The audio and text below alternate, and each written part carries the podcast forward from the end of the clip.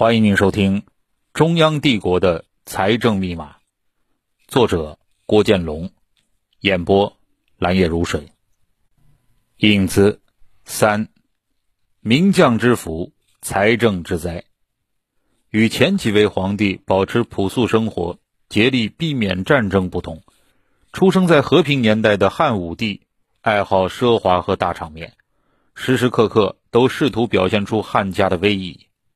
他喜欢美酒妇人，建设宫殿，利用儒家推崇的天子礼仪四处铺张。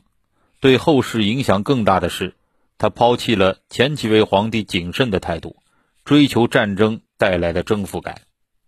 在大行令王辉发动针对匈奴的马邑之战前，皇帝在其他方向已经采取了军事行动，例如在严柱和朱买臣。对南越和闽越发动战争期间，政府征召了许多东欧，就是今天浙江温州的士兵，又从江淮一带获得物资供应，造成了这一带的萧条。唐蒙和司马相如从巴蜀向云南、贵州开辟道路，使得巴蜀的老百姓疲惫不堪。彭武出兵朝鲜，让现在的北京、山东一带的老百姓承受了过重的负担。群臣发现汉武帝喜欢战争，纷纷投其所好，鼓励他放弃前任的安抚政策，在帝国的各方边境都采取更加激烈的对抗行为。所以，马邑之战并非偶然发生，而是汉武帝个人喜好造成的自然结果。只是之前的战争都还没有进入不可逆转的状态，如果及时收手，还能够维持大致的和平。而自马邑一战起，匈奴和汉朝廷互相猜忌，双方的对抗进入了一个恶性循环，愈演愈烈。最初，匈奴在战争中占了上风。公元前一二九年，马邑之战五年后的秋天，汉武帝曾派遣四位将军攻打匈奴，但战争的结果却与武帝的初衷大相径庭。四位将军中，公孙贺一无所获，公孙敖被匈奴击败。损失了七千人马，李广被击败后，本人也被匈奴俘虏。他在押解的路上瞅准机会，好不容易才逃了出来。只有卫青小有收获，斩首七百人。第二年，匈奴杀了汉朝的辽西太守，俘虏两千人，又在渔阳围困了韩安国，汉军损失千人。匈奴离开后，在雁门又杀掠了千余人。双方的交战持续了十年。随后，汉代迎来了一个名将迭出的时期，最著名的是两位年轻的外戚，武帝魏夫人的娘家人卫青和霍去病。这两人的成就在整个中国战争史中都极为突出。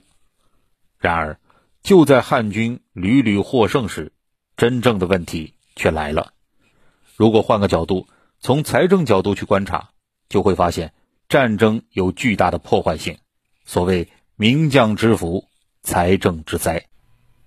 公元前一二四年，车骑将军卫青率领骑将军公孙贺、游击将军苏建和轻车将军强弩将军李举，兵分四路进攻匈奴右贤王，出塞六七百里，斩获一万五千人。公元前一二三年，大将军卫青率领中将军公孙敖、左将军公孙贺、前将军赵信。后将军苏建、后将军李广、强弩将军李举，从定襄出发，北进数百里，歼敌一万九千人。这两次战役是卫青扬名立万的标志性事件，军事学家则称之为远程奔袭的楷模，是中外战役史上的名局，为汉政府出了一口积压了几十年的恶气。但如果从财政的角度看，就会发现。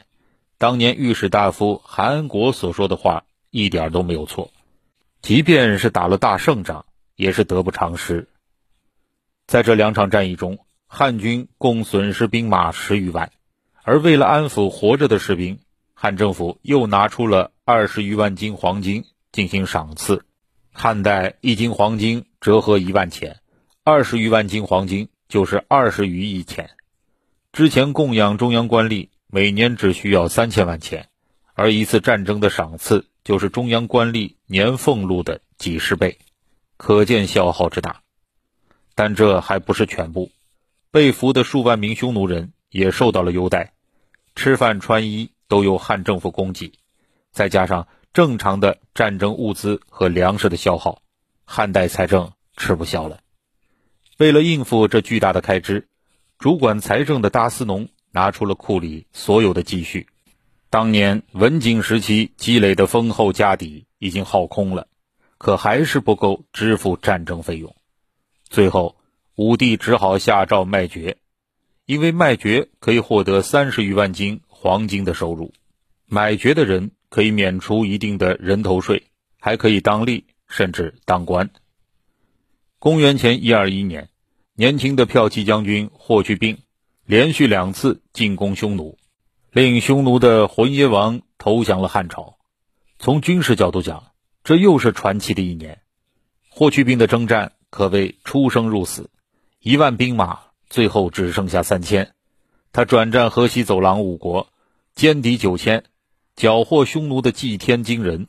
不久，霍去病再一次孤军深入，杀敌三万。匈奴的浑邪王归顺了汉朝，这是一次分裂匈奴的巨大胜利。关于此时期西汉政府的财政状况，司马迁只告诉了我们一个简单的数字：这一年汉政府的财政消耗是上百亿。这个数字甚至超出了前几次战争的总和，是中央政府一年正常财政收入的数倍。屋漏偏逢连夜雨，就在战争费用大增、政府疲于应付之时，汉武帝的其他政策。又导致了额外的花销。为了运送粮食和战略物资，必须有一个良好的运输系统。政府于是兴修水利，开凿运河。开河的效果并不明显，却突然耗费了巨款。作为战略物资的马匹，一直是汉政府的心病。在古代，一个国家的马匹数量在十万到几十万之间，一场战役的马匹消耗就接近这个数字。为了弥补马匹的消耗，汉武帝耗费了大量的人力去养马。他将数十万中原百姓迁往关西，但这些百姓一时间还不能养活自己，只能由政府给予补贴。就在大司农还在战战兢兢地考虑如何应对如此之多的财政问题时，汉王朝在漠北取得了更大的胜利。公元前一一九年，大将军卫青、骠骑将军霍去病。率领联军直捣漠北，完成了对匈奴的重大一击。